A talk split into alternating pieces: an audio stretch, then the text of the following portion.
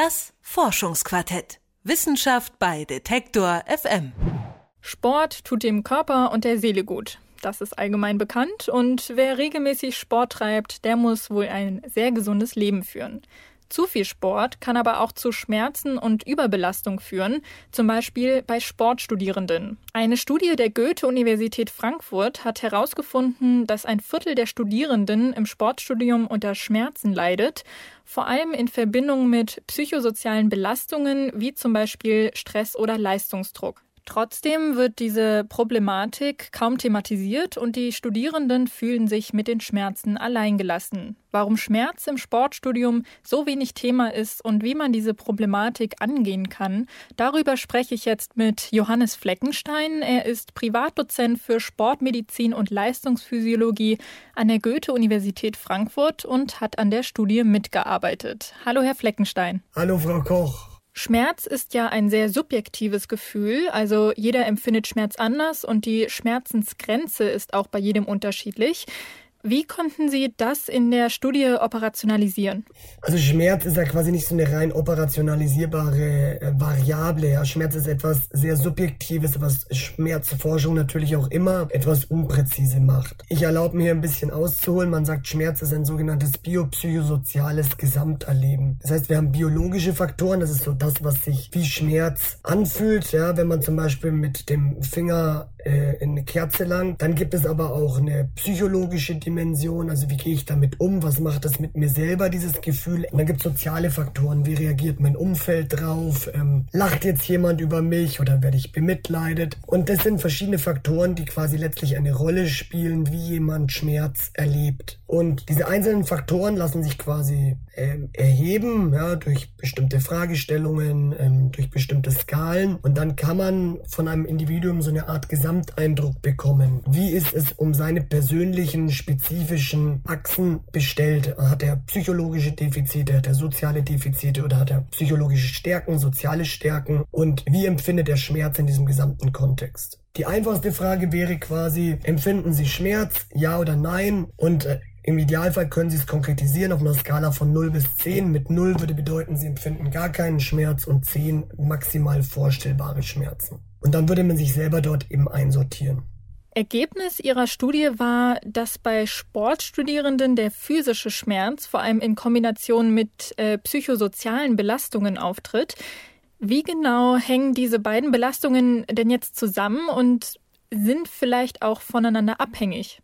Wir haben uns dafür diese verschiedenen Achsen äh, angeschaut und haben also festgestellt, dass wir per se, wenn wir die, die Sportstudierenden betrachten, das, was das Psychologische und das Soziale angeht, die nicht auf demselben Niveau sind wie jetzt Gleichaltrige, die nicht Sport studieren. Da sieht man schon mal einen Unterschied. Also beispielsweise, die äh, empfinden ihre Lebensqualität als vermindert die Sportstudierenden gegenüber jemandem, der jetzt ähm, nicht Sportstudent in diesen Normaldaten verankert ist. Die haben leicht erhöhte Werte, die auf eine Depression, also nicht ein, eine depressive Verstimmung, ja, Depression wäre schon ein sehr starkes Wort, auf eine depressive Verstimmung hinweisen oder auf eine Angststörung, auf ein Stresserleben. Und ein sehr wichtiger Faktor ist die sogenannte Selbstwirksamkeit, also so ein bisschen diese, ähm, dieses eigene Gefühl der Sinnhaftigkeit dessen, was man im täglichen Leben tut. Also erfüllen mich die Dinge, ähm, mit denen ich mich herumschlage. Und da wissen wir, dass äh, das ein sehr wesentliches Maß ist daran, ob jemand hinterher vermehrte oder weniger Schmerzen empfindet. Und dann gibt es auch deutlich mehr Stellen des Körpers, die den ähm, Sportstudierenden eben wehtun.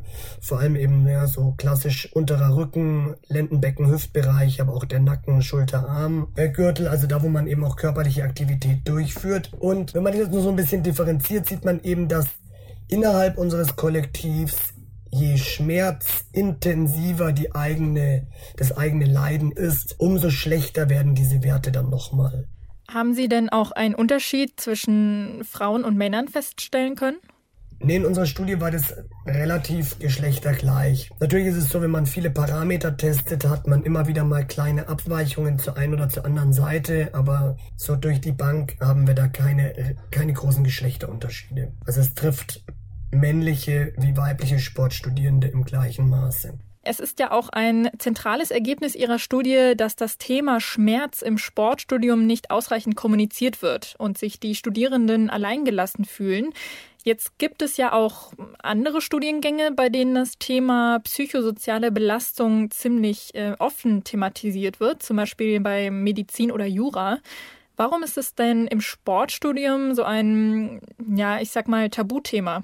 Ich würde gar nicht mal sagen, es ist unbedingt ein Tabuthema, sondern es ist eher ein Thema, auf das bisher noch nicht so viel Aufmerksamkeit gelenkt wurde. Per se geht man ja davon aus, Sportstudium, Sport ist was Gesundes, man studiert eine gesunde Betätigung, eine gesunde Tätigkeit des täglichen Lebens. Warum sollte es einem da überhaupt schlecht gehen? Dass das Ganze aber dann doch wieder hinfällig ist, zeigt sich eben daran, dass die sehr viele Leistungstests haben, die müssen ja sehr viele sportpraktische Prüfungen auch machen, die müssen um die Wette laufen. Es ist ein kompetitiver Gedanke, der dort herrscht. Von dem her ist man weniger in so einer Art Gesundheitssportbereich, sondern auch hier in so einem niedrigschwelligen Leistungsbereich, was die sportliche Betätigung angeht. Und in welchem Kontext wird diese Problematik jetzt am wenigsten kommuniziert? Also ist es so, dass sich die Studierenden untereinander nicht ausreichend austauschen können, weil sie Angst haben, als Schwächling dazustehen? Ist das gegenüber den Lehrenden oder ja, vielleicht wirklich vor allem im außeruniversitären Kontext? Ich glaube, es ist so eine Mischung aus allem. Es hängt einfach damit zusammen, dass man natürlich ähm, im Sportbereich in so einer Domäne ist, wo man auch sehr ungern Schwächen zugibt, beziehungsweise wo es sehr wenig Ansprechpartner dafür gibt. Es ist im Trainerstab oder auch in den Trainerausbildungen eben nicht so verbreitet, dass man sich um das psychosoziale Wohlergehen der Sportler kümmert, sondern es ist primär immer der Leistungsgedanke. Ja? Also wie kann ich mehr Leistung aus dem Körper herausholen? Wie kann ich schneller werden? Wie kann ich noch höher springen? Und ähm, das Ganze natürlich immer so ein bisschen bisschen zu Lasten der eigenen Befindlichkeit. Und äh, sind ja diese Sprüche, die Sie kennen, auch aus der Werbung No Pain, No Gain. Das wird dann gerne eben herumgetragen. Da gibt es die entsprechenden T-Shirts dazu. Und es ist so ein bisschen, würde ich sagen, es wird sehr bagatellisiert und äh, es ist auch sehr einschüchternd dann, jemanden zu finden, mit dem man drüber reden kann. Man hat quasi Angst, auch so ein bisschen an den Pranger gestellt zu werden. Wir wissen aus der Befragung mit den äh, Sportstudierenden, dass äh, diejenigen von denen, die die leistungsaktiv arbeiten, zum Beispiel Angst haben, ihren Stammplatz zu verlieren, wenn sie jetzt zugeben würden, sie hätten dort ein Problem. Und dann beißt man eben die Zähne zusammen und macht weiter. Bei den Ergebnissen Ihrer Studie fragt man sich dann aber auch, ob äh, die Anforderungen der Universitäten nicht einfach zu hoch sind. Also wäre es nicht eine einfache Lösung, wenn die Unis diese hohen Anforderungen zurückschrauben würden, damit die Schmerzen in diesem Ausmaß erst gar nicht entstehen? Das ist eine Art Gretchenfrage. Das ist natürlich zum einen der Leistungsgedanke der Universität, dass man natürlich äh, bestimmte hm, geistige, aber auch im Fall von Sportwissenschaften ähm, physische Grenzen und an Leistungen erbringen können muss. Ähm, man will ja natürlich auch nicht jegliche Leistungsbereitschaft, äh, jeder Leistungsbereitschaft widersprechen. Das ist ein sehr schwieriger Punkt. Ich glaube, wichtiger als Leistung abzufragen oder abzuprüfen, ist es, Möglichkeiten zu schaffen, um, wenn jemand äh, Gefahr läuft, die eigene Gesundheit aufs Spiel zu setzen, dass er eben niedrigschwellige Anlaufstellen hat, wo er sich informieren kann, wo er sich beraten lassen kann und wo so etwas dann eben auch nicht zu einem einer Disqualifikation ja, des eigenen Werdegangs beiträgt, sondern sowas eben auch als ähm, mögliches Problem adressiert werden kann. Okay, also Sie würden jetzt vorschlagen, dass die Universitäten Beratungsstellen schaffen sollten, ähm, damit die Kommunikation verbessert wird und sich die Studierenden auch wirklich direkt an jemanden wenden können. Ja, also nicht nur Beratungsstellen schafft, sondern auch dieses Thema in die Inhalte, in die Curricula der Studiengänge verankert. Also wir betreiben das in Frankfurt natürlich sehr intensiv, auch weil es äh, Teil unseres Forschungsauftrags und unseres Forschungsgebiets ist. Es gibt aber natürlich auch Universitäten, und das muss man auch mal sehen, das kann man ja nicht über einen Kamm scheren, sondern natürlich jeder Studiengang ist anders, jede Universität ist anders, jeder Dozent ist anders. Aber einfach diesen wichtigen Zusammenhang, dass eben der Körper eine sehr heterogene Struktur ist, in der sehr viele verschiedene Faktoren zusammenspielen, also dieses biopsychosoziale, dass äh, Körper, Geist, Seele, Miteinander, Umfeld, Umfeld ähm, in ständiger Kommunikation stehen und damit auch eine wesentliche Rolle einnehmen, ob jemand in dem Fall jetzt äh, eine Schmerzproblematik entwickelt oder anderweitig erkrankt. Ich denke, das ist in der heutigen Zeit sehr relevante, ein, ein sehr relevantes Thema, auf das man sehr viel mehr, auf einen sehr viel größeren Fokus stellen sollte. Das sagt Johannes Fleckenstein. Er ist Privatdozent für Sportmedizin und Leistungsphysiologie an der Goethe-Universität Frankfurt und hat eine Studie über Schmerzen im Sportstudium veröffentlicht. Ich hoffe, euch hat diese Folge gefallen. Ihr könnt alle Folgen des Forschungsquartetts auf detektor.fm und natürlich auf allen Podcast-Plattformen hören. An dieser Stelle kann ich jetzt auch noch ein bisschen Werbung für äh, die letzte Folge machen. Da hat sich mein Kollege Janik Köhler mit den Gefahren einer überalten Forschung in der Corona-Krise beschäftigt. Ein sehr interessantes und auch sehr aktuelles Thema. Also ja, hört doch da auch gerne noch mal rein.